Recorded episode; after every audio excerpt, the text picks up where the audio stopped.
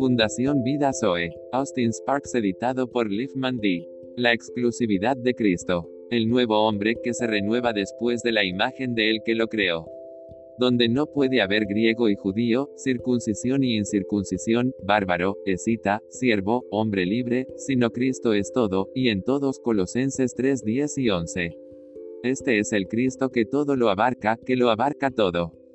Y aquí, una vez más al final de la vida y el ministerio terrenales del apóstol, presenta ante el pueblo del Señor el gran propósito, la visión y la intención de un hombre corporativo, después de la imagen de él que lo creó. El hombre aquí, aunque por supuesto es individual, se presenta como corporativo menciona los muchos aspectos del gran cisma que se ha forjado en todo el universo por el cual la raza humana se ha dividido, dividido y puesto en un estado de conflicto consigo mismo. Luego dice que la vasta obra de desintegración, confusión, conflicto, cisma y frustración está destinada a ser completamente superada y todo ese estado eliminado en un hombre corporativo, un Cristo corporativo todas las marcas de esta cosa terrible que comenzó en el cielo y partieron el cielo en dos y establecieron la rivalidad en el cielo, que registró incluso en el cielo algo de frustración, y eso es la detención del propósito de Dios. Vino del cielo a esta tierra, destruyó la unidad de la raza humana y desarrolló esta terrible historia en todas las direcciones y conexiones, esta historia de un cisma fundamental en la constitución de las cosas y esta terrible frustración. Ahora, el apóstol aquí dice que una gran cosa está destinada a ser destruida, y dejada de lado y suplantada por una humanidad de absoluta armonía, acuerdo, unidad, y compañerismo, en realidad es otra vida, lo cual el apóstol Pedro llama naturaleza divina.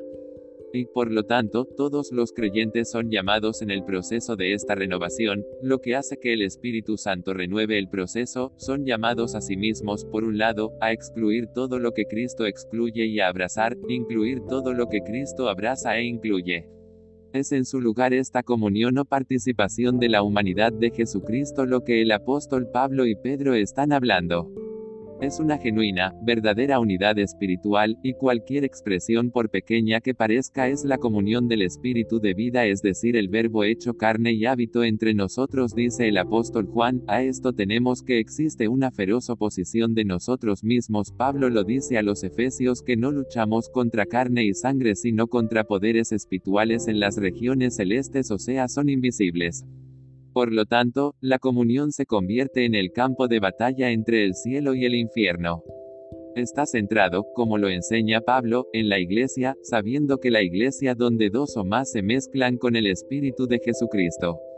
Esta es una declaración maravillosa, la profundidad y la plenitud de las cuales nunca vamos a abarcar en plenitud en la tierra, pero llegará el día lo declara y establecerá a Jesucristo como centro de todas las cosas, la nueva Jerusalén que defiende del cielo de Dios. Frente a todo este otro, Cristo es todo, y en todos. El principio y la ley del poder, de la unificación, de la integración es simplemente reunirse en el terreno de Cristo y rechazar todo otro fundamento.